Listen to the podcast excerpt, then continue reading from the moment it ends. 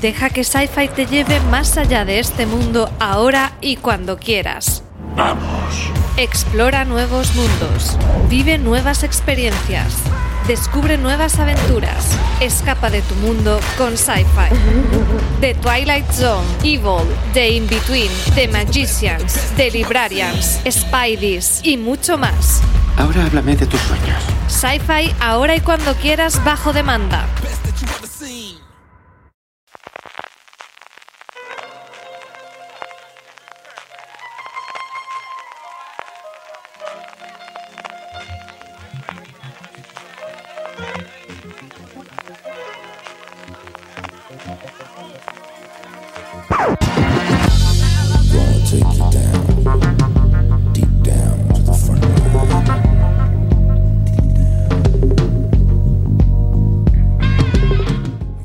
Hola a todos y todas, bienvenidos a FDS Review, el programa de fuera de series donde cada semana analizamos, comentamos y debatimos sobre nuestras series favoritas.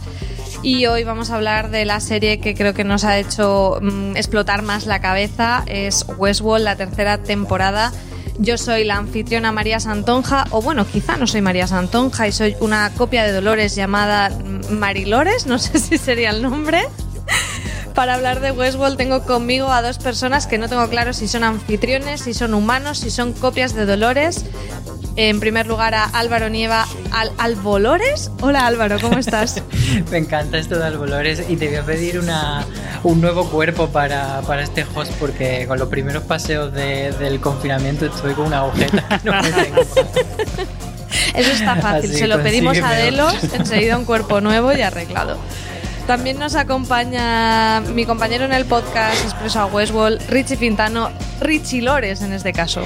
Yo me apunto a lo de pedir cuerpos nuevos, incluso me conformo con el de Dolores, ¿eh? Me puedo apañar perfectamente con ese. Hombre, el de Dolores, no es que te apañes, es que eso es una fantasía, eso es maravilloso. y sobre todo para después de la cuarentena, que todos habremos cogido kilitos, también estaría Mm. muy bien esto de para detener Y si los viene con el vestido, con el vestido famoso Sí. de- del primer episodio. Eso, eso. Pues nada, ya que estamos todos los hosts reunidos, vamos a hablar de tercera temporada de Westworld. Como siempre hacemos, eh, comentaremos un poquito sin spoilers lo que nos ha parecido esta tercera temporada para luego ya escuchar esa maravillosa sintonía de Ramin Javadi y comenzar a destripar toda la temporada con spoilers, que hay muchísimo, muchísimo que comentar. Y bueno, como todos yo creo que ya sabéis, esta es una serie de HBO eh, creada por Lisa Joy y Jonathan Nolan. En esta temporada sí que hemos tenido ocho episodios, a diferencia de las dos anteriores. Y bueno, es una temporada que ha cambiado bastante en cuanto a lo que habíamos visto hasta el momento de la serie. La serie estaba en los parques de Delos, en ese parque inicial de Westworld y el resto de parques que fuimos descubriendo en la temporada 1 y 2. Y ahora salimos de los parques, salimos a ese mundo futurista ambientado en el 2058, lo que nos ha presentado una serie que, que bueno, que, que en cierta manera supone un reinicio, tiene continuidad en temas. Aquí tenemos un poco de debate, Álvaro, de si es la misma serie o ha cambiado totalmente.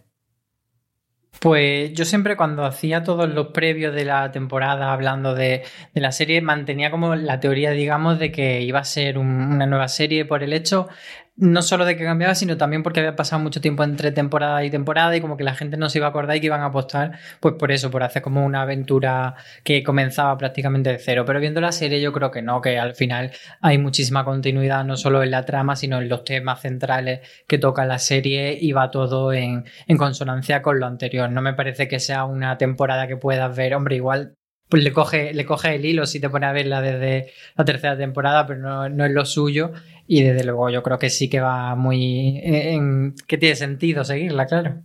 Claro, porque Richie, si nos ha costado enterarnos, habiendo visto las, la 1 y la 2, yo creo que no recomendaríamos a nadie ver eh, la tercera temporada de Westworld directamente. En absoluto, en absoluto. Yo, sinceramente, sí que creo que hay.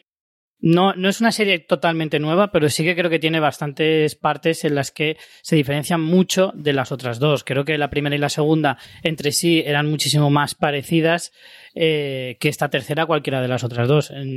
Mm, evidentemente, el hecho de que salgan de los parques te cambia toda la estética, te cambia toda la, eh, el argumento, por así decirlo, sí que evidentemente en el estilo, en estructura, en seguir eh, una idea de ser como una serie complicada, con muchos laberintos eh, eh, argumentales y demás, evidentemente porque eso es seña de identidad de la propia serie, pero creo que el hecho de haber salido de los parques hace que la serie evidentemente cambie, porque en los parques, quieras o no, seguía una línea de un western, a pesar de que luego tuviera todas las intrigas y los suspenses que propias de, de Westworld, pero aquí se ha convertido en una mm, ópera futurista en la que vemos un- una civilización totalmente nueva, en el que se marcan unos, eh, digamos, unos objetivos de lo que representa eh, el, el argumento del villano, mucho más elevados que lo que nos estaban enseñando las otras dos temporadas.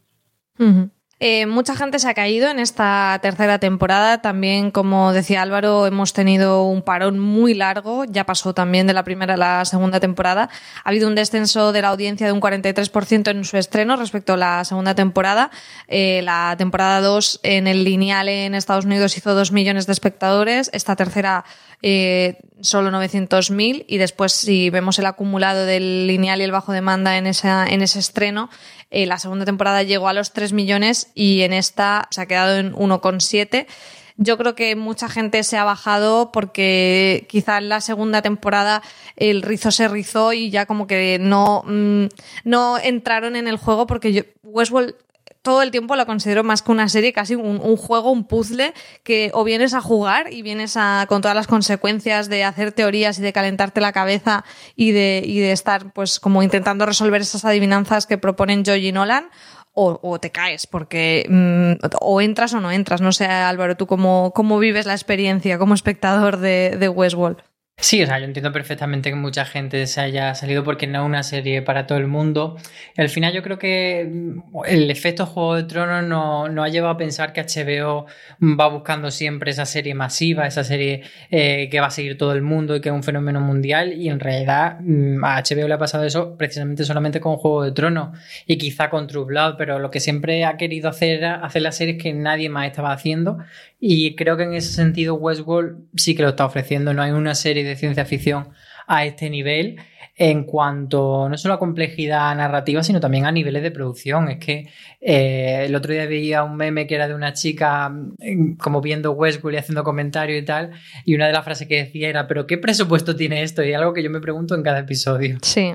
Desde luego, eh, Richie, también lo comentabas, ¿no? Que al, también al salirse de los parques eh, se abre un mundo literalmente de posibilidades y yo creo que es algo que destaca especialmente y que yo he disfrutado muchísimo en esta temporada de ver toda esa tecnología, todas esos cacharros nuevos, escenarios, es que eh, es verdad, o sea, no, no sabemos cuánto dinero se han gastado aquí, pero, pero les luce, les luce todo cada céntimo que se han gastado.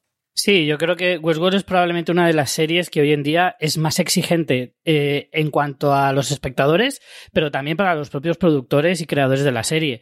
Es muy exigente para el espectador porque, como dice, supone que, que es una serie más interactiva que cualquier otra. No es una serie que te puedas sentar en el sofá, ten cosas y ya está, sino que efectivamente le tienes que estar eh, como retando constantemente y tienes que estar intentando descifrar todo el rato, como tú decías antes. Pero al mismo tiempo es un reto para los propios creadores que ellos mismos se ponen unas cotas muy altas eh, a nivel de producción, a nivel de realización y, y, sobre todo a nivel estético es una auténtica maravilla. Y, y al salirse de los parques, como decíamos antes, que antes eh, podían hacer las temporadas anteriores, pues con unos decorados más o menos, entre comillas, muchas comillas pongo aquí, eh, clásicos, ¿vale? De western y demás, ahora se han ido a algo totalmente distinto que tienes que crear absolutamente de cero. Por lo tanto, la exigencia es máxima. Eh, estabais comentando también de que la serie, bueno, pues es, cada vez a lo mejor más compleja. Yo no sé si os parece eh, más compleja que las temporadas anteriores, igual, no lo sé Álvaro, como tú lo ves. Yo mmm, me parece que en esta, y es quizá la pega que le pongo ya hablando un poco de lo que nos ha parecido, la han hecho complicada, no compleja, ¿no? No sé si el, matiz se, entiende o me estoy sabiendo explicar porque una vez vista toda la temporada y, sin hacer spoilers, me parece que lo que han contado no es tan enrevesado, o sea, no, es tan mm, difícil de entender, pero que lo han enrevesado como un poco a propósito de más. Para mí, mm, el, el juego se ha forzado un poquito de más. No sé, Álvaro, si tú compartes esta opinión o crees que es lo mismo que ya realmente eso ya lo hacían antes. Sí, entiendo perfectamente lo que dice. Para mí es verdad que viendo el final, como tú dices, sin, sin hablar del final todavía, que lo hablaremos después, mm, tengo esa sensación de, vale, no era tan complicado, pero sí que durante el visionado semana a semana había momentos de decir, madre mía, me voy a sujetar la frente, a ver si no se me cae el cerebro para adelante. porque, porque sí que había esa complejidad. Entonces veo que hay un poco equilibrio y que, bueno, también puede ser en cierto modo una virtud que algo que no sea tan complicado lo parezca. Sí, sí, sí, no sé. Yo ha habido escenas que era como eh, que, jugaba eso. Algunas eran como súper explícitas de esto estás haciéndolo para el espectador y otras también, que es, que es quizá lo que más me ha rechinado, era que eran también para el espectador en el sentido de que los diálogos no parecía que fueran entre los personajes, ¿no? Que uno le estaba diciendo una cosa al otro y el otro en vez de contestar, oye, ¿de qué me estás hablando? Que no me estoy enterando de nada, que sería lo normal, eh, pues se quedaba ahí porque se notaba que estaba puesto para que el espectador recibiera esa información y quizá eso a mí eh, me ha disgustado un poco más, siendo un camino que he disfrutado muchísimo. Además, eh, eh, Álvaro, a ti te, habrá pasado igual, ¿no? Hacer las críticas cada semana, o sea, al final le implicas unas horas cada semana. Álvaro ha estado haciendo todas las críticas semana a semana en fuera de series, yo he estado haciendo unos artículos de teoría y junto con Richie grabando el podcast, claro. Mm, eso te hace que estés como súper implicado con la serie, pero yo a veces lo pienso y digo, ostras, sí, a mí que le echo horitas me cuesta entender un espectador, no, no sé cómo, cómo afrontará la serie.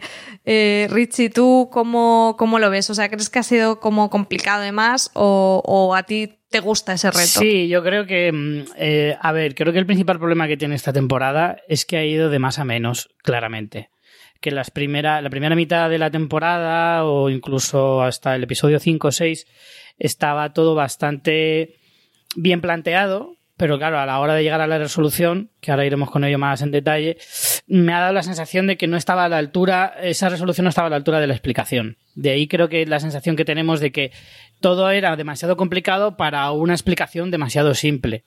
Entonces, sí, yo me he quedado un poquito con esa con la, con la idea de decir, creo que he pensado de más en esta temporada.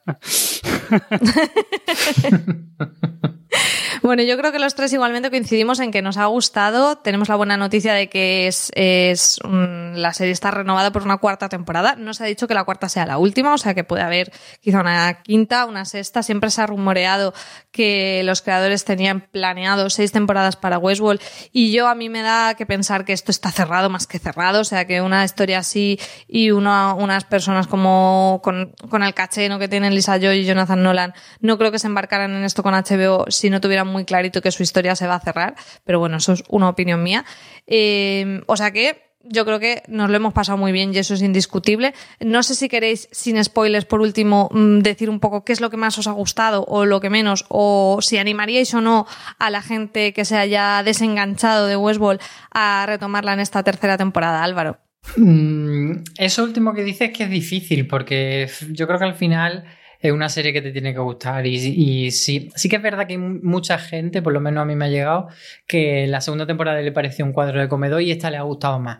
Entonces por ahí podría yo alentar a alguien que no esté escuchando en este sentido, pero una persona que no le haya gustado ninguna de las dos primeras temporadas ni que haya visto nada atractivo en la serie, pues evidentemente lo que se va a encontrar es una taza más de, de lo mismo, diferente, pero, pero un poco en la misma línea. Richie, ¿tú con qué te quedas de esta temporada? Que decías que ha ido de más a menos, pero ¿qué, qué parte es la que más has disfrutado de esta tercera entrega? Bueno, mm, me ha gustado mucho ver a Aaron Paul, la verdad, que, que es un tipo al que se le coge mucho cariño después de haber visto Breaking Bad. Y bueno, su papel, no digamos, no creo que sea uno de los más de la historia de televisión, probablemente, pero eh, no sé, me ha gustado recuperarle.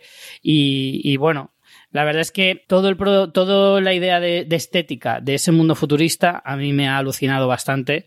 Me ha gustado muchísimo la idea que tienen de lo que puede ser ese futuro. Y la parte que menos me ha gustado, que no puedo evitar decirla, es que hayamos salido de los parques. Eso es lo que menos me ha gustado de la temporada. Tú es que eras muy de parques, ¿no? Uh.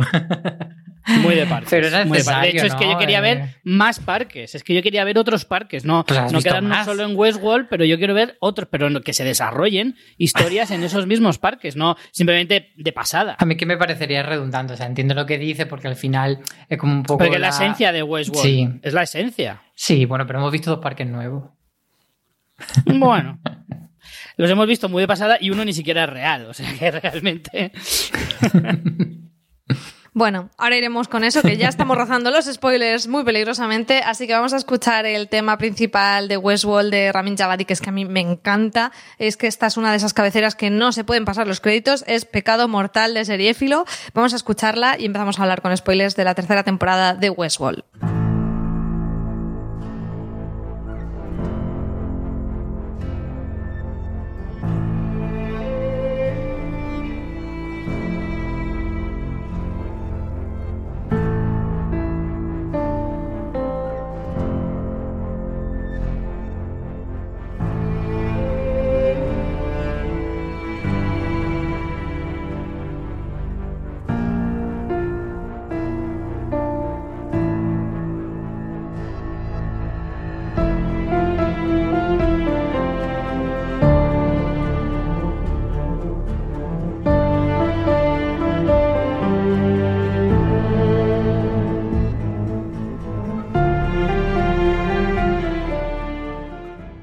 Bueno, ya podemos intentar eh, descifrar todas las claves de esta tercera temporada, pero antes de que empecemos a hablar de tramas y tramas y tramas, que yo creo que es lo que probablemente más le apetezca escuchar a, a nuestros oyentes, sí que me gustaría que paráramos un poco de atención en, en todos los valores de producción de esta serie. Álvaro, ya lo apuntabas, eh, que, que tienen presupuesto ilimitado y yo creo que lo saben gastar bien. O sea, tenemos efectos especiales, tenemos esos vestidazos, tenemos un montón de cosas que a mí me han hecho mm, gozarlo eh, mirando la pantalla cada A semana. mí, por ejemplo, las localizaciones de esta temporada, especialmente destacaría el, ese pueblo que hacen, que se supone que es Italia, pero que en realidad eh, el municipio de Besalú. Me parece que es precioso esos planos recorriendo el puente y toda esa persecución de Mif, eh, realmente espectacular. Y, y con respecto a la ciudad del arte y de la ciencia, es como que me, me da como qué bonito verlo en la tele, pero me saca un poco porque es como en plan, ay, que están en Valencia. Claro, porque lo la gente que lo ve de conocemos, fuera, claro, pues, demasiado lo conocemos. Sí, claro. claro, entiendo que es un, un lugar muy futurista y que quien no lo conozca mucho tal, pero a mí es como, ay, míralo, ya están en Valencia. Ahora mismo sale una fallera o lo que sea. Es que si te fijas mucho sale un Carrefour de fondo. Es que por eso. Richie, ¿a ti qué, qué te gustaría destacar de los valores de producción de la serie? Pues mira, yo voy a destacar algo que es muy habitual destacarlo en Westworld, pero creo que en esta temporada eh, más todavía que es la música. Creo que la banda sonora, especialmente esta temporada, ha sido la leche. O sea, creo que han ido escogiendo muy bien cada tema que han metido.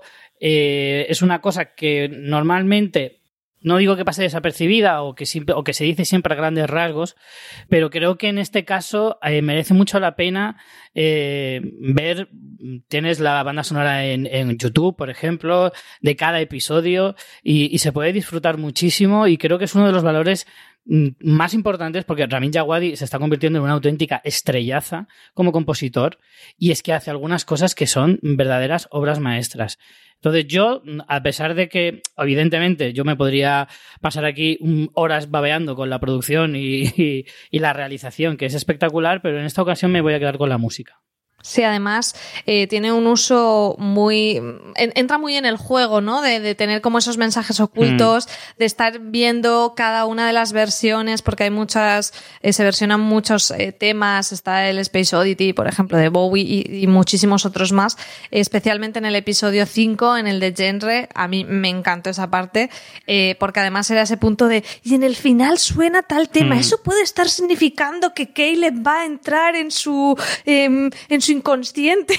Me ha parecido muy divertido y, y, bueno, las, las versiones ya, ya es algo también bastante característico de la serie que lo tuvimos en, en temporadas anteriores y creo que en esta eh, se ha seguido enfatizando.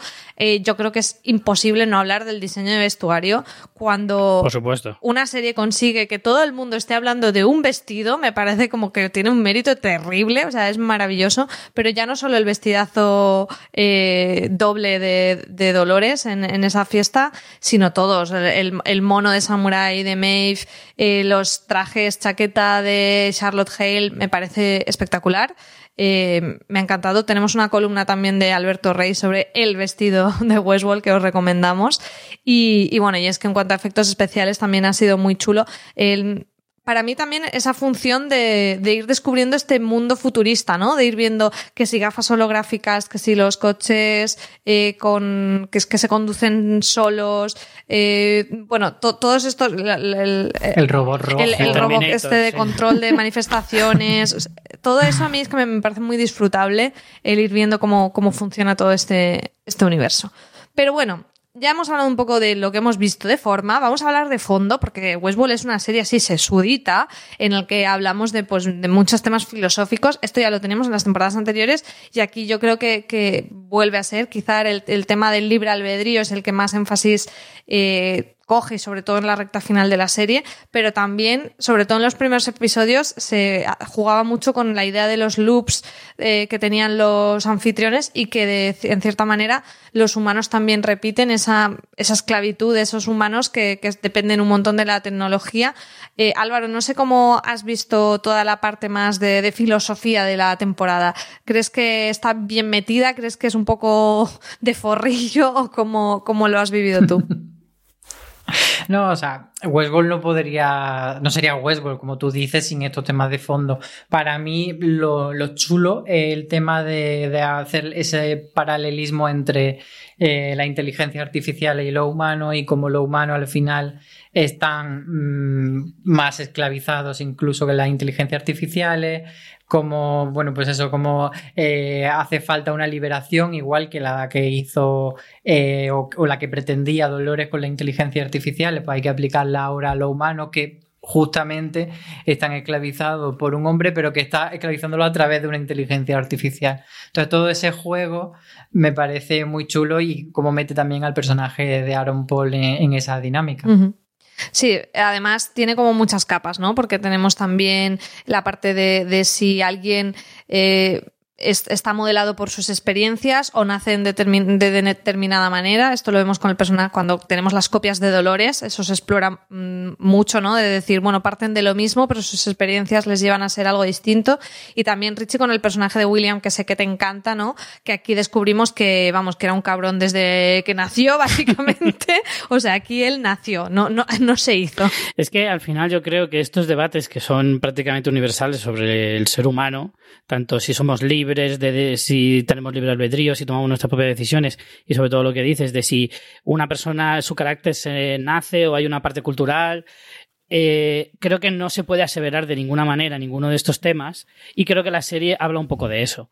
Es decir, William efectivamente nace siendo una cosa, igual que, que Charlores en este caso, pero luego se puede convertir en otra o seguir por el mismo camino. Es que depende. Es que no, hay, no se puede generalizar porque cada individuo es diferente. Entonces creo que la serie habla mucho de eso, de que cada uno se, tiene un carácter concreto, incluso los propios anfitriones, y que luego a través de eso tú puedes decidir, ¿cómo decirte? Como en el caso de, de este de, de Caleb, que al principio da la sensación de que él no toma ninguna decisión, pero luego al final sí. Y Charlores, por ejemplo, sí toma decisiones. William se, se autoexcusa pensando que todo lo que le pasa es por las circunstancias que ha vivido, pero que él, eh, al mismo tiempo, siempre ha dicho que él es libre y siempre ha tenido la duda de si todo lo que hacía lo, lo decidía él o no. Hasta que ha tenido que hacer una terapia para darse cuenta de si eso era verdad o no. O sea que al final cada uno, cada caso es diferente. No se puede aseverar de ninguna manera. O sea que el debate es infinito. Hmm. Otra cosa que hemos tenido también que sí que difiere un poco esta temporada de las anteriores es la estructura narrativa. Aquí, aunque estábamos todos ahí, ojo a visor, a ver si pillábamos realidades paralelas y líneas temporales y demás. Bueno, al menos lo que se ha resuelto en el final de la temporada no hemos tenido nada de eso. Sí que es verdad que vimos el parque de Warwall, eh, que es dificilísimo de pronunciar sin parecer tonto. que, que eh, en, en realidad era una simulación que, en la que estaba instalada la perla de, de Maeve. Eh, pero bueno, se desveló en el mismo episodio. Sí que es verdad que yo hoy he entrado en la web de Delos y, y la web de Delos aparece como uno de los parques, ¿eh? O sea que podríamos entender que sí que, aunque lo que hemos visto era la simulación, que realmente ese parque existe. Pero bueno, no hemos tenido todos estos follones de líneas eh, temporales. Álvaro, no sé si crees que eso ha, ha, mm, ido en beneficio o en perjuicio de la temporada. A mí me parece positivo porque eh, volver a la misma estructura o a los mismos mecanismos de, para entretener al espectador al final puede ser redundante y, siempre lo interesante es buscar cosas nuevas. Eh, sí que a lo mejor me, me, pasa un poco como me pasaba con, con Watchmen y voy a tratar de decirlo sin, sin spoilear la, esta serie, eh, que al final teníamos como una línea eh, narrativa, digamos, principal que andaba muy lento y que eh, si la miraba al final eh, habían pasado muy pocas cosas en esa y luego había muchas explicaciones, muchas llamadas al pasado, muchas, etcétera. Entonces yo creo que a esta temporada de Westworld le pasa un poco. La, la línea principal sería Dolores desde que la vemos el, en esa casa en la que lo vuelve todo loco hasta hasta que acaba destrozando la bola gorda. Y luego hay muchas cosas, hay muchas cosas que nos van contando entre medias que hacen que, que, esa Dolores destrozando todo, pues sea una trama más bien cortita si la mira al final desde fuera. Hmm.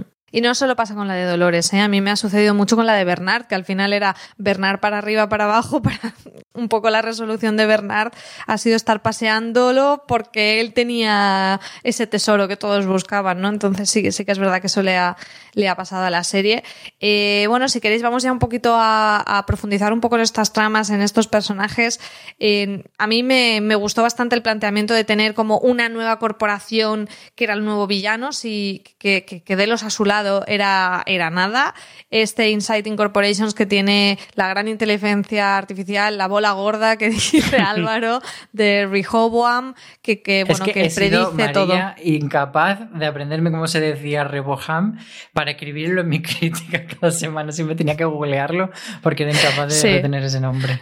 Es verdad que yo lo he escrito millones de veces y lo tenía que googlear cada vez y creo que cada vez lo pronuncio de una manera distinta, también es verdad, pero bueno. Eh, Solomon era más fácil. Sí. El padre de Rehoboam era más fácil. Eh, Rich, ¿a ti qué te ha parecido tener esta estos nuevos villanos, esta nueva corporación?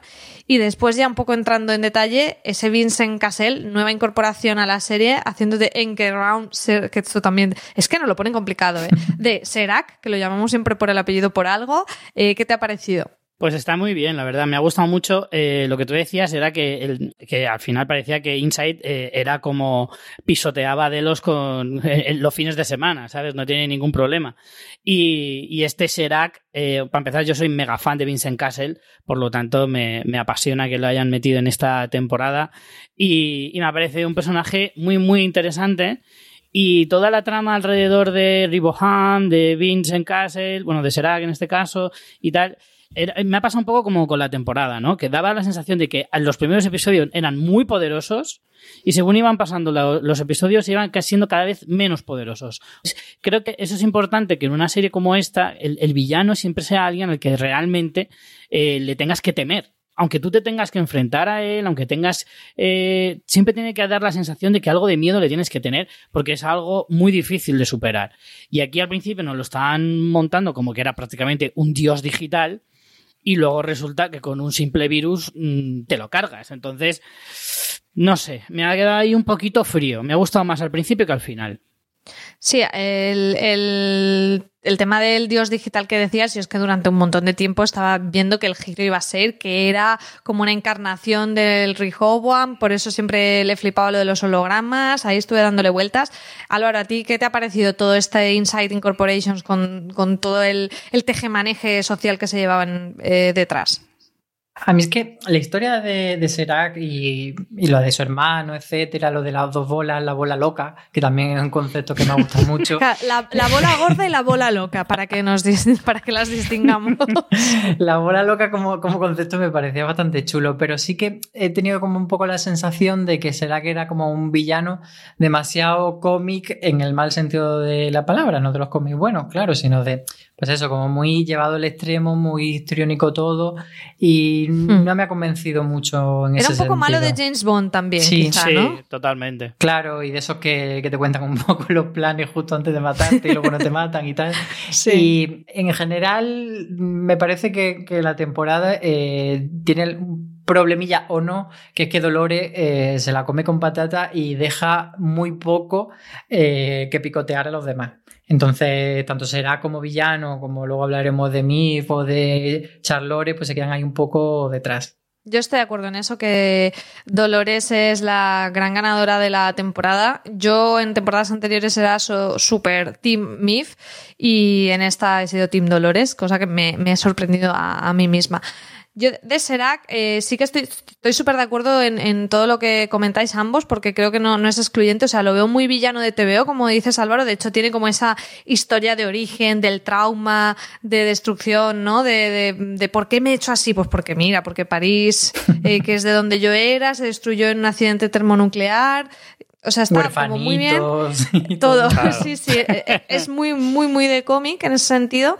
Pero sí que es verdad que me ha gustado la interpretación de Vincent, Vincent Cassel y demás. Quizá la parte de lo del hermano me parece que se queda un poco coja y un poco sin explicar, ¿no? Porque todo esto de los atípicos me pareció muy chulo como concepto, como esas personas que se salen y, me encantó la parte de, bueno, si no me sale la ecuación, cambio los valores y así me funciona, de, de hacerse trampas al solitario de, de Serac. Eso me gustó mucho, el hecho de ese giro, ¿no? De, de coger a algunos para capturar a otros y tenerlos ahí en esa especie de, no sé si están criogenizados o qué.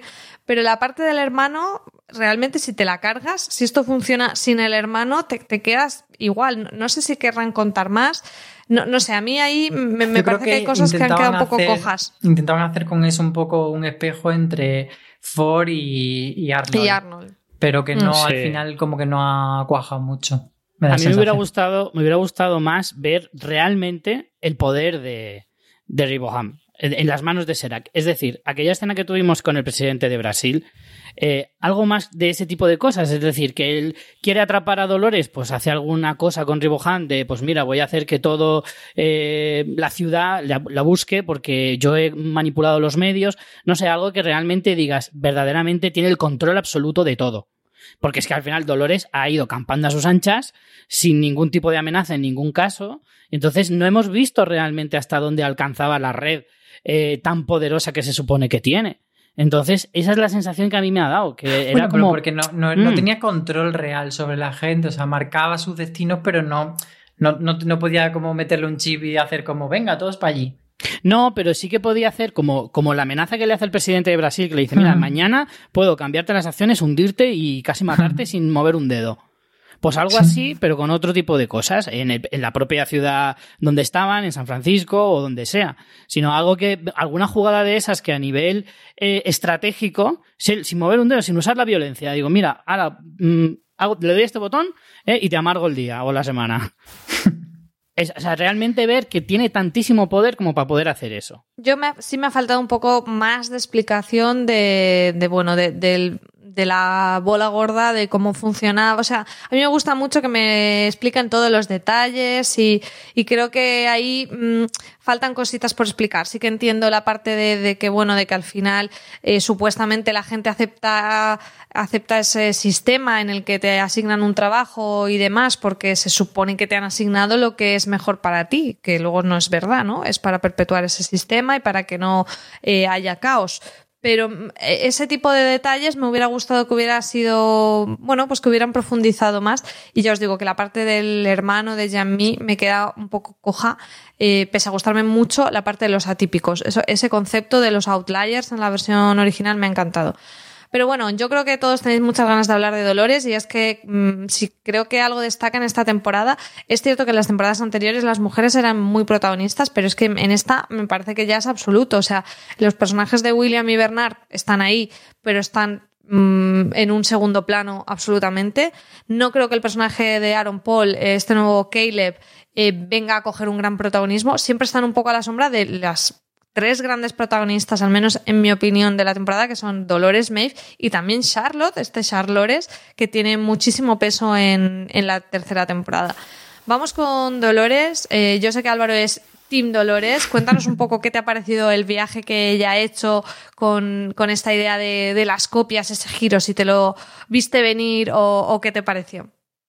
Yo eh, lo único que le sacaría como pero a la trama de Dolores es que hemos tenido eh, muchas acciones que eran Dolores haciendo McGuffin, Dolores mmm, buscando datos, Dolores consiguiendo un pendrive, Dolores consiguiendo que hagan una transferencia en el banco y que me parecían un poco, pues eso, tenerla entretenida de arriba abajo. Pero, por ejemplo, eh, ese giro eh, de guion que tú comentabas de las copias de Dolores me parece magistral, a mí me dejó con, con, la boca abierta, no me lo esperaba en absoluto. De hecho, yo en mi, en mi análisis semanal le lancé otra teoría que no tenía ningún sentido luego, o que podrían haber tenido sentido, pero que no, no cuajaron.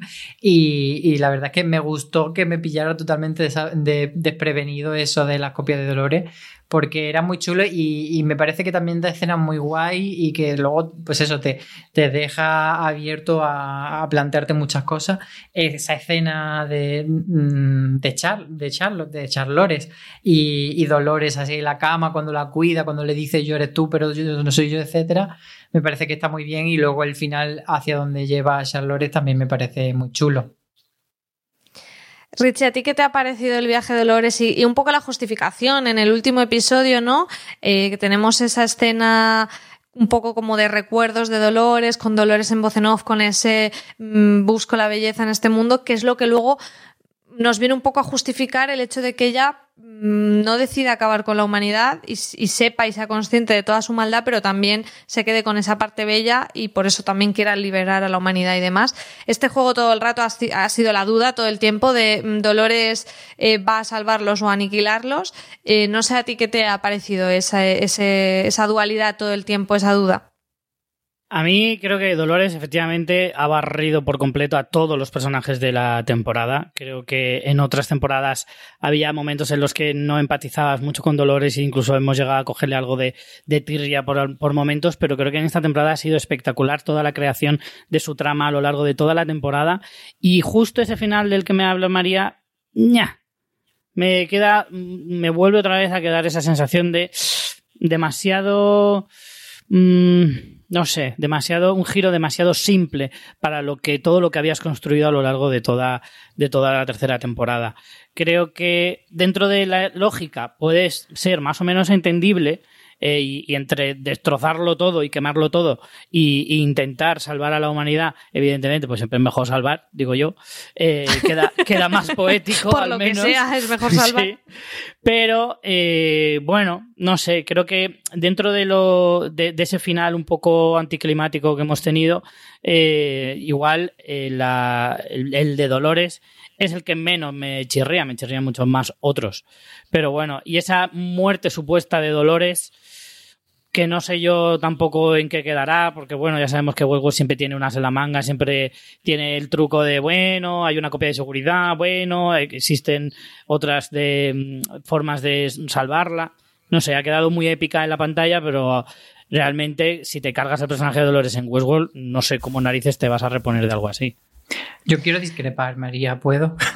Adelante. Puedes, puedes. Te iba a preguntar si tú creías que estaba muerta, matada o que estaba viva. Bueno, en ese sentido, eh, estoy con Richie en que tienen que sacarse un A de la manga. Quizá no sea Dolores como tal y sea una nueva Dolores o sea otro personaje, pero desde luego Evan Rachel Wood como protagonista. No, eso seguro. Tiene, sí, sí. tiene que estar segurísimo y tienen que inventarse algo. A mí me parece bastante épico ese final de ella inmolándose, pero claro, al saber que de alguna manera tiene que estar viva, como que le quita un poquito de, de ese punch. Igual si hubiese sido la última temporada, sí que no hubiese parecido como súper épico. Pero respecto a, ese, a esa frase de la belleza de este mundo es lo que yo creo y tal, a mí sí me parece una, una explicación bastante plausible, sobre todo porque tiene más matices que lo que nosotros pensábamos a priori que era, que es como que eh, está una robot que está loca y que quiere destrozarlo todo y que lo va a quemar todo y que nos pise la cara. y, y, yo estaba totalmente a favor de que nos pisase la cara por otra parte y quería que destrozase la humanidad.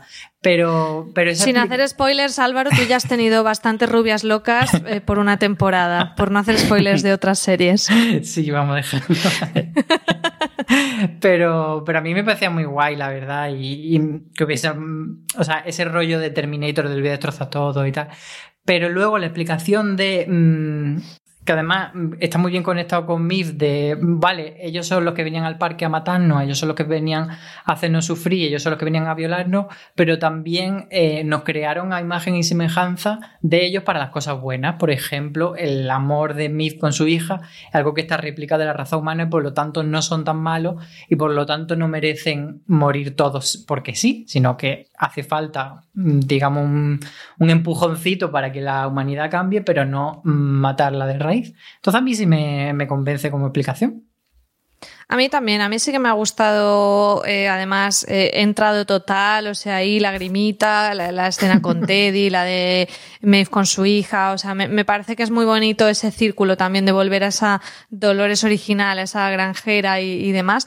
Y después creo que además la serie consigue no renunciar tampoco a la parte de aniquilación total porque Charlores ha optado por ese camino y al final es otra versión de Dolores que sí que eh, apuesta por esa parte de vamos a destruirlo todo, que de hecho es un giro que me cuesta más de creer con el personaje de, Charlores, porque lo que vemos en, todo el desarrollo de su trama es que ella empieza a tener sentimientos por la familia eh, de Charlotte Hale y tras la muerte de estos eh, entiendo la venganza contra Dolores, pero ese punto de y ahora mmm, quiero ver el mundo arder a mí me ha chirriado un poco. O sea, ese salto de repente de una cosa a la otra me parece que, que, no, que no estaba tan bien justificado.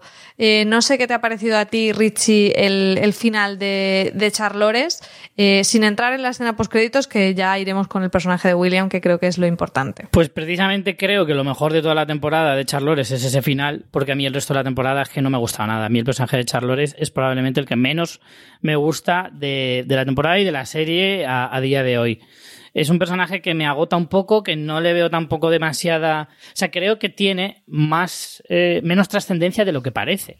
O sea, sí que tiene puntos cruciales en, a la hora, por ejemplo, de conseguir los datos en, en, Delos, pero que eso mismo lo podía haber hecho cualquier otro, incluso la propia Dolores haciéndose un poco ahí la, la espía a James Bond, y ya está.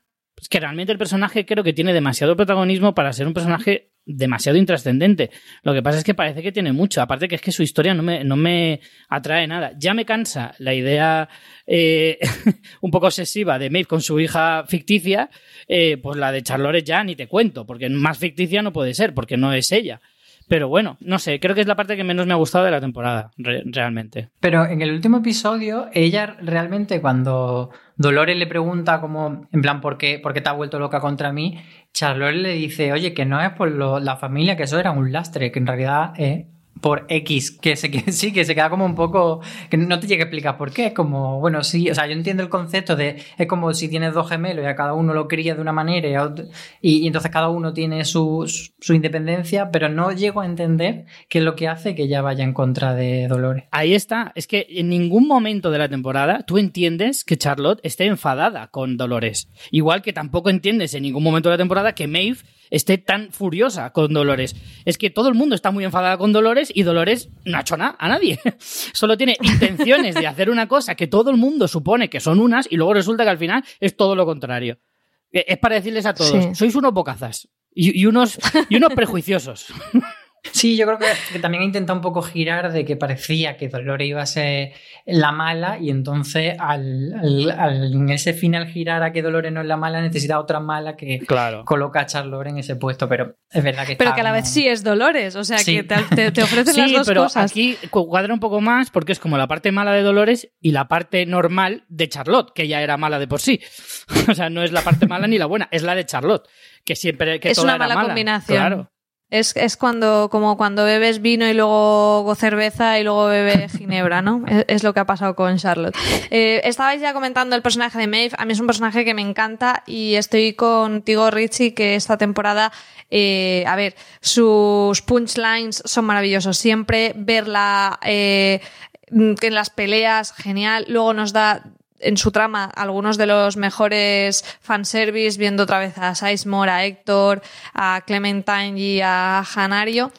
Pero estoy contigo con que me, parece que es. Mm, no sé, como que ya no se sustenta todo el apego lo de la, eh, del tema de la hija como para que se enfrente con Dolores era un poco como, no sé Álvaro, tú si lo ves igual, como que se tenían que pelear y punto. Sí, a mí me pareció literalmente eso porque Para empezar, ese, esa cuestión de la hija es que es como a ver para decirle, cariño, eres una inteligencia artificial y tu hija, sabes que no era tu hija, sino que era una narrativa en la que te colocaron durante un tiempo, ni siquiera era tu narrativa todo el rato, pero tú te has empecinado en que es tu hija y tu Mm. hija pasa de ti totalmente como ya vimos. Me parece que es como insistir mucho en eso y luego eh, la forma en, el- en la que la han colocado frente a Dolores era porque molaba que se peleasen y Sí. que estuviesen una contra otra y fuese esa gran batalla de titanes.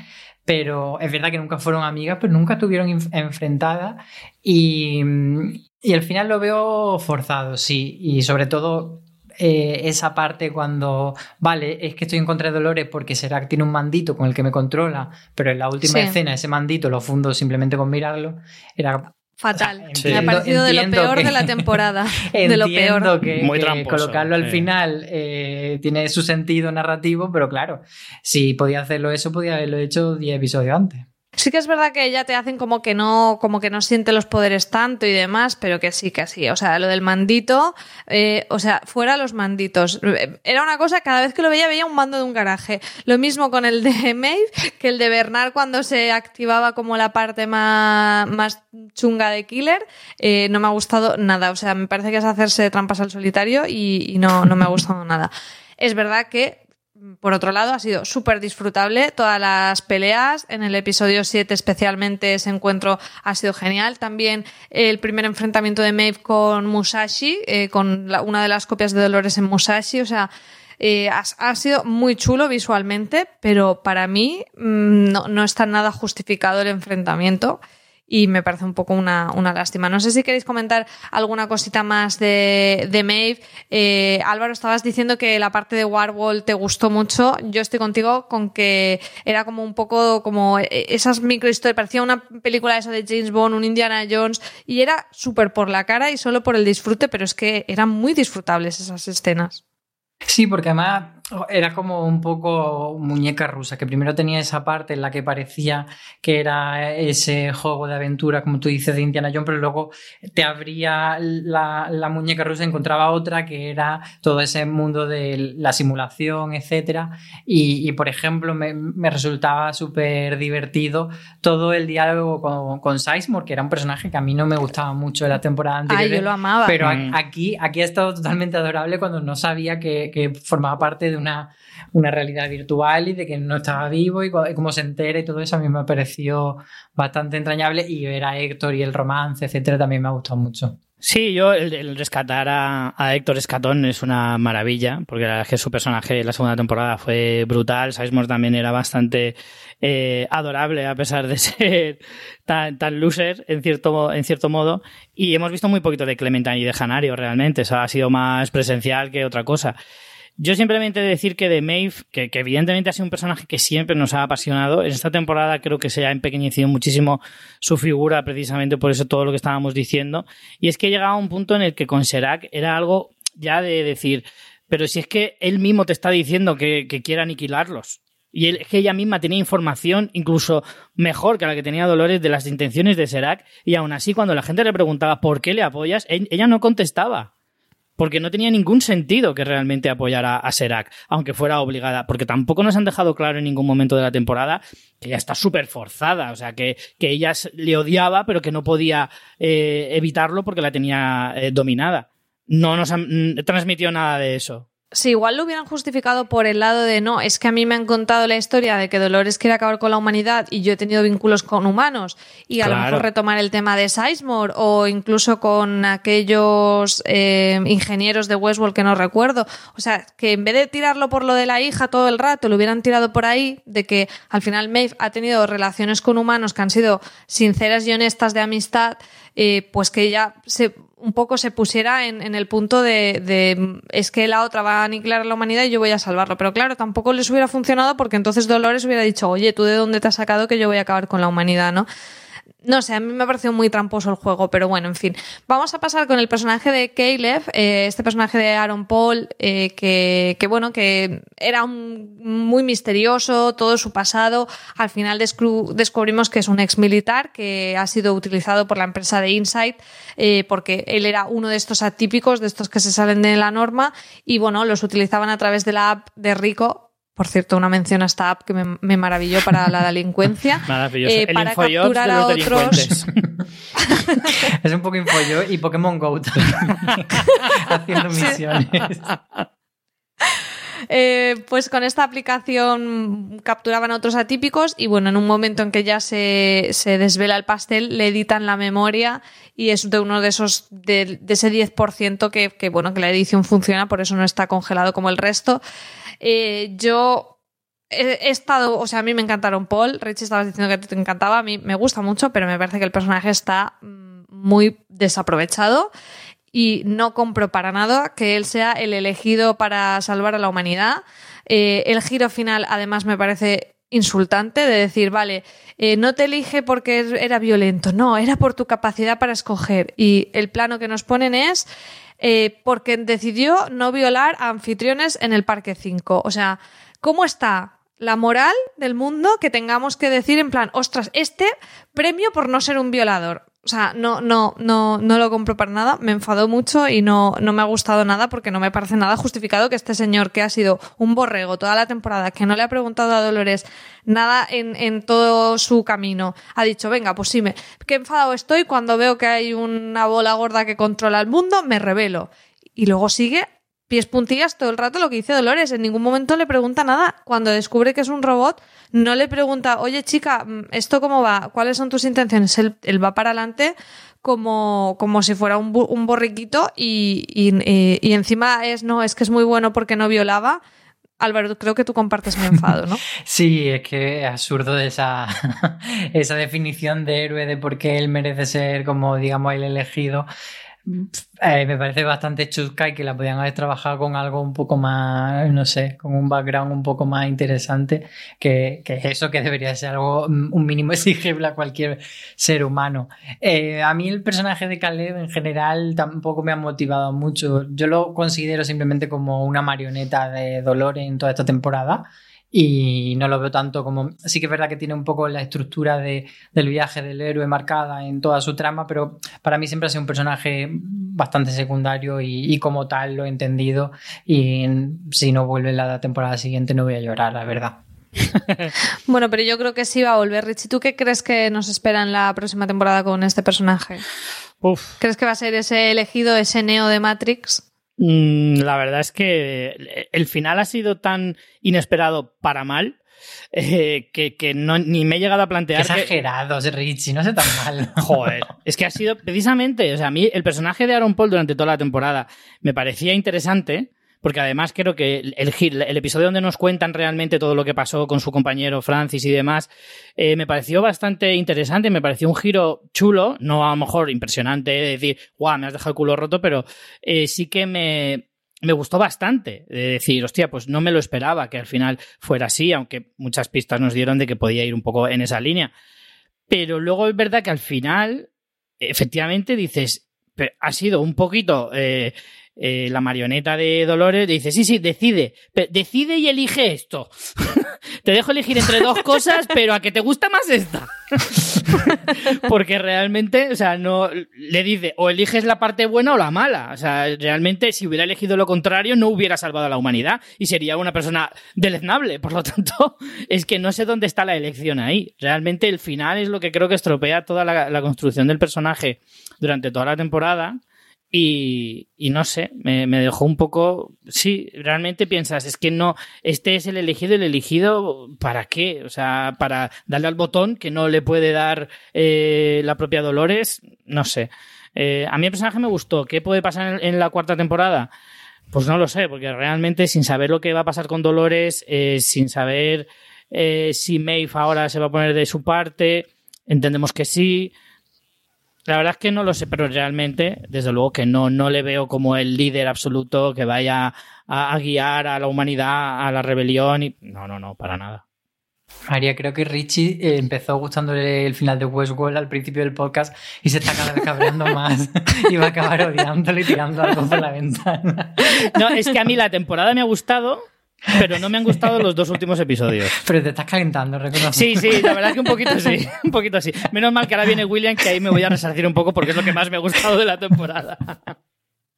Sí, el personaje de William que parecía que iba a salir muy poquito, incluso cuando vemos que él está ahí desquiciado, eh, como con todos los fantasmas y literalmente, ¿no? Por haber asesinado a su hija Emily. Llega Charlores, le pone estos nanobots y lo encierra en un psiquiátrico para, para, bueno, ti- tiene una justificación, ¿no? Dentro de, para quedarse con sus acciones en Delos y sus votos en la Junta, que eso está muy bien. Luego descubrimos que además es una manera de infiltrarse dentro de este sistema de Insight para rastrear la ubicación de, de Sonora, México, donde está la bola loca, que ya la vamos a llamar así, Álvaro. Eh, y a mí, debo decir que no me parece que su aparición en la temporada haya sido para nada imprescindible, eh, pero nos ha dejado una de las escenas más maravillosas, que es esa terapia de realidad virtual con todos los Williams del pasado, que por lo menos a mí como, como ejercicio divertido me lo ha parecido mucho, Álvaro. No sé tú qué tal con, con William y los Williams. Sí, a mí coincido totalmente contigo con eso, que, que esa escena eh, es maravillosa. Por lo que tú comentabas antes de, de eso que tiene Westworld, de explorar la tecnología y de cómo ha explorado cómo podría ser este futuro que nos plantea, pues aquí lo que hace es decir, venga, mm, enfrentarte a tu demonio literalmente, viéndolos físicamente a cada uno, dándole de hostia al tuyo del pasado. Me pare- me parece una escena brillante. Pero es verdad que yo, mm, tanto la, la trama de William como la de Bernard, que hablaremos luego, me parece que si las quita de la temporada, mm, pasa muy poco. Cambia, Mm. cambia muy poco la cosa. Mm, Sí, eso es verdad.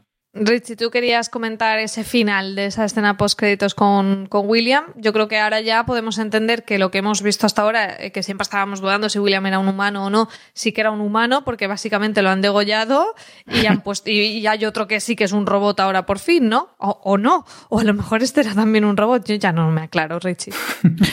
Eh, sí, yo desde luego siempre pensé que William era humano desde el principio hasta este fatídico final para él.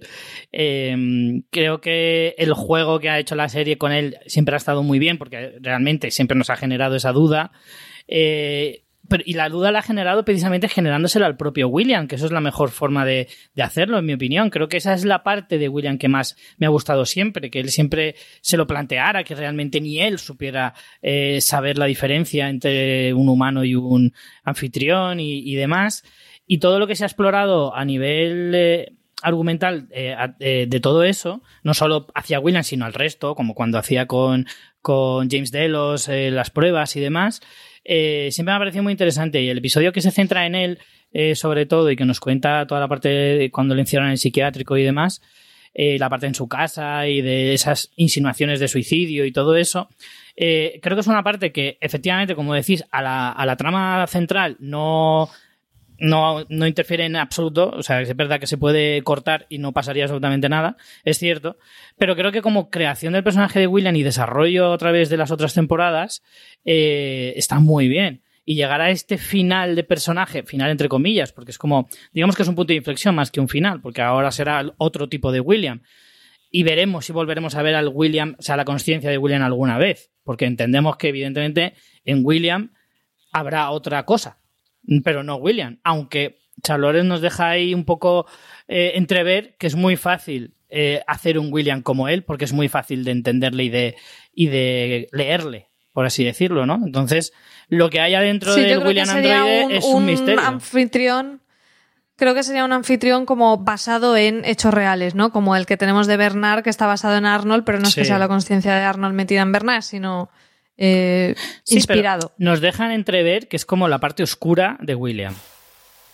Sí, Sí. sí, sí. Es el hombre de negro. O sea, volvemos Sí. a tener al hombre de negro claramente. Sí, sí, sí, sí. Mm. Y eso a mí, sea prescindible o imprescindible para la trama, creo que es una cosa que me ha encantado muchísimo de explorar, de ver, porque además Ed Harris, pues coño, es Ed Harris, ¿sabes? Es como, como te va a gustar todo lo que haga Ed Harris, si es la leche. Entonces, eh, no sé, me ha gustado. De hecho, yo esperaba que apareciera bastante menos de lo que ha, de lo que ha estado en la temporada y me alegro mucho. Luego tenemos por último que comentar a Bernard, ese personaje que nunca se entera de nada y yo creo que es que nadie, nadie eh, apostaba porque Bernard tenía claras las cosas y sabía lo que estaba haciendo. O sea, todos sabíamos que Bernard estaba siendo manipulado por Dolores en algún momento. Nadie daba un duro porque Bernard estuviera ahí como... Lo sabía hasta el como- propio Bernard sí. que le estaban manipulando. sí, sí, sí. Eh, no sé qué te ha parecido, Álvaro, esa resolución con, con Bernard siendo esa llave, ese lugar donde estaba todo es guardado y con esa conexión y la escena post créditos donde vemos que se desconecta de este Valle de Allende, de este virtual y, y- y no, no sé, no sé qué crees que van a explorar ya con Bernard. A mí me tiene un poco ya cansada este personaje, no sé a ti qué te parece. A a mí me tenía también harto y de hecho muchas veces en, en mis críticas semanales es que casi que, que no sabía cómo, cómo meterlos, eh, lo tenía como un chascarrillo ahí de, de final, es que no me interesaba nada. Lo único que me ha gustado es su escena post crédito y me parece que todo este viaje de... O sea, lo único que te ha interesado es verle abrir los ojos lleno de polvo. Eso es lo más interesante del personaje. Sí, porque todo este viaje con, con Stabs andando de aquí para allá, realmente me parece un poco como cuando en Juego de Tronos eh, a Bran lo tenían una temporada andando por sitios porque tenían que hacer tiempo a que Mm. le tocase hacer algo realmente interesante en su trama. Me parece que un poco eso, es como que no se nos olvide que existe y, y que este personaje va a hacer algo en algún momento, pero que ahora no tiene nada que hacer. Entonces, mm, bueno, yo es que además tiene todo ese rollo, mm, esa personalidad tan pusilánime, pusilánime que me pone un poco negro. Y, yo creo que, que, bueno, que lo único que aporta, pues eso, la escena final, que yo entiendo que él se va al Edén un tiempo y que pasa algo por lo que él se despierta. Entonces, estoy intrigado de qué será eso, si es realmente eh, el hecho de que Charlore empiece a hacer un supuesto ejército de androides de los Dubai o es otra cosa. Bueno, pues ya para terminar, me gustaría que me comentarais algún personaje que os hayáis dejado, alguna trama, momento favorito o cosa que no os ha gustado nada. Yo mm, creo que no podemos pasar de comentar el gran cameo que tuvimos de Benioff y Weiss eh, con ese Fantasy Wall, o no sabemos cómo se llamará, ese parque que sabremos que, bueno, que, descubrimos que hay de fantasía, donde está Drogon, el- uno de los dragones de Daenerys. Me pareció muy divertido tener ese momento y ya os lo he robado, lo he dicho muy pronto para que no me lo cogierais vosotros. Richie, no sé si se te ha quedado alguna cosita que quieras comentar de trama, personaje o momento. Bueno, el episodio de que tú lo has nombrado antes un poco así de pasada, pero el de, el de genre, el de género, lo de la droga esta que te iba pasando por distintos géneros cinematográficos, por favor que la inventen ya, porque es una maravilla. Eso sería genial. Ir por la calle con bandas sonoras distintas y que, te, y que haya filtros donde veas eh, terror todo oscuro, eh, en los huestes así todo crepuscular, maravilloso. Esa parte me gustó un montón. Y el, el Terminator rojo este de control de masas tendrían que haberlo aprovechado un poco más, que eso también me gustó mucho. Sí, justo yo, ese era el que iba a decir, el Terminator rojo me gusta mucho, pero es verdad que, que no le han sabido dar ahí mucha chicha. Mm. Y, y por lo negativo, eh, yo creo que toda esa trama de, de Rico, con, sobre todo con los personajes de Ash y Gibles, creo que no han ah, terminado de aportar mucho. Y voy a rescatar que hemos hablado antes de localizaciones, la casa de Serac, que es la casa real del arquitecto Ricardo Bofill, que es una pasada, y que Sí. hay por ahí algún documental y tal que te la enseñan, y eso me parece que, que también uno de los puntos muy chulos visuales de la temporada. Y bueno, me quedo con que, con que ese final de temporada, a diferencia de, de otras series que ahora lo que intentan es como que las temporadas se cierren muy bien sobre sí mismos, pues yo creo que hay que destacar que abre muchas cosas ese final de temporada, no solo la escena post créditos, sino ese plano de, de Caleb y de Miv mirando al futuro y la duda de si Dolores vuelve o no vuelve o cómo vuelve, pues nos dejan con ganas de una cuarta temporada. ¿Qué es lo que esperas, Álvaro, de esa cuarta temporada? Pues es que no lo sé, es que cualquier cosa que digamos va a ser una, una tontería con respecto a lo que nos tengan preparado. Yo creo que sí, sí que espero que Miff y Dolores ya estén codo con codo luchando. Supongo que, que la guerra contra Charlores será el eje de esa cuarta temporada, pero poco más se me ocurre, la verdad. Richie, aparte de más parques, que ya sé que lo vas a decir, ¿qué te gustaría ver en la cuarta temporada? Sí, sí, sí, hay que volver a los parques, por Dios. Eh, a ver, la... Aunque sea que vayan un día a pasar un sábado allí igual. claro, un fin de semana o algo, yo qué sé. Bueno, en esta temporada volvían también para pasar un poco la mopa allí en Westworld. Sí, sí. Eh, a ver, la idea de Charlores eh, liderando un ejército de Hoss mm, me seduce. Me seduce bastante. Esa última escena, además con su general al lado, el hombre de negro, mm, compro. Esa idea me gusta mucho. Eh, la cuestión es si va a ser una lucha entre Hoss y humanos, Hoss y humanos ricos, o no sé muy bien cómo se va a hacer pero sí que sí que esa idea de un ejército ya invadiendo el mundo real, digamos, eh, sí que me, me, me seduce bastante. Bueno, pues si os habéis quedado con más ganas de Westworld, tenéis que leeros todas las críticas que ha ido haciendo Álvaro de cada uno de los episodios. También podéis ver las teorías que he hecho yo, que ahora todo lo pasado tiene que ser muy divertido ver la- las fumadas que he puesto que no habré acertado. Y hemos hecho mucho contenido de, de Westworld que está genial. Tenemos un artículo de Marina Such eh, repasando algunas de las canciones que han aparecido en la temporada. Otro también sobre estos escenarios de todo el, el mundo futurista de Westworld en Valencia y demás que hemos estado comentando. Y la columna de Alberto Rey sobre el vestido de Westworld. Y no descarto que esta semana, eh, con motivo del final, hagamos alguna cosita más sobre la serie. O sea que tenéis ahí un montón de cosas para, para leer y para profundizar si os habéis quedado con ganas de más. Y hasta aquí llega nuestro análisis de hoy. Gracias al Valores, al Volores, no sé, Álvaro Nieva por estar conmigo esta tarde. Muchas gracias. Me voy ya a mi retiro en el Edén. Y Richie Lores, Richie Fintano, eh, muchas gracias. Te estás cuestionando el- tu realidad después de este podcast. Me estoy cuestionando a ver a cuál de los parques me gustaría ir. Estoy viendo, me estoy preparando el viaje de verano y como precisamente ahora con la pandemia y todo esto está difícil irse de vacaciones, pues me voy allí que hay robots y ellos no cogen el virus. Así que Eso está bien pensado. Me voy para allá. Eso está.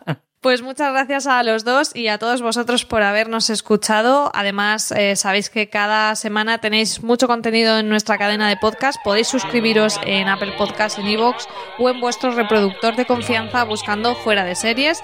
Más información y artículos en fueradeseries.com y como siempre os decimos, tened muchísimo cuidado ahí fuera. Chao.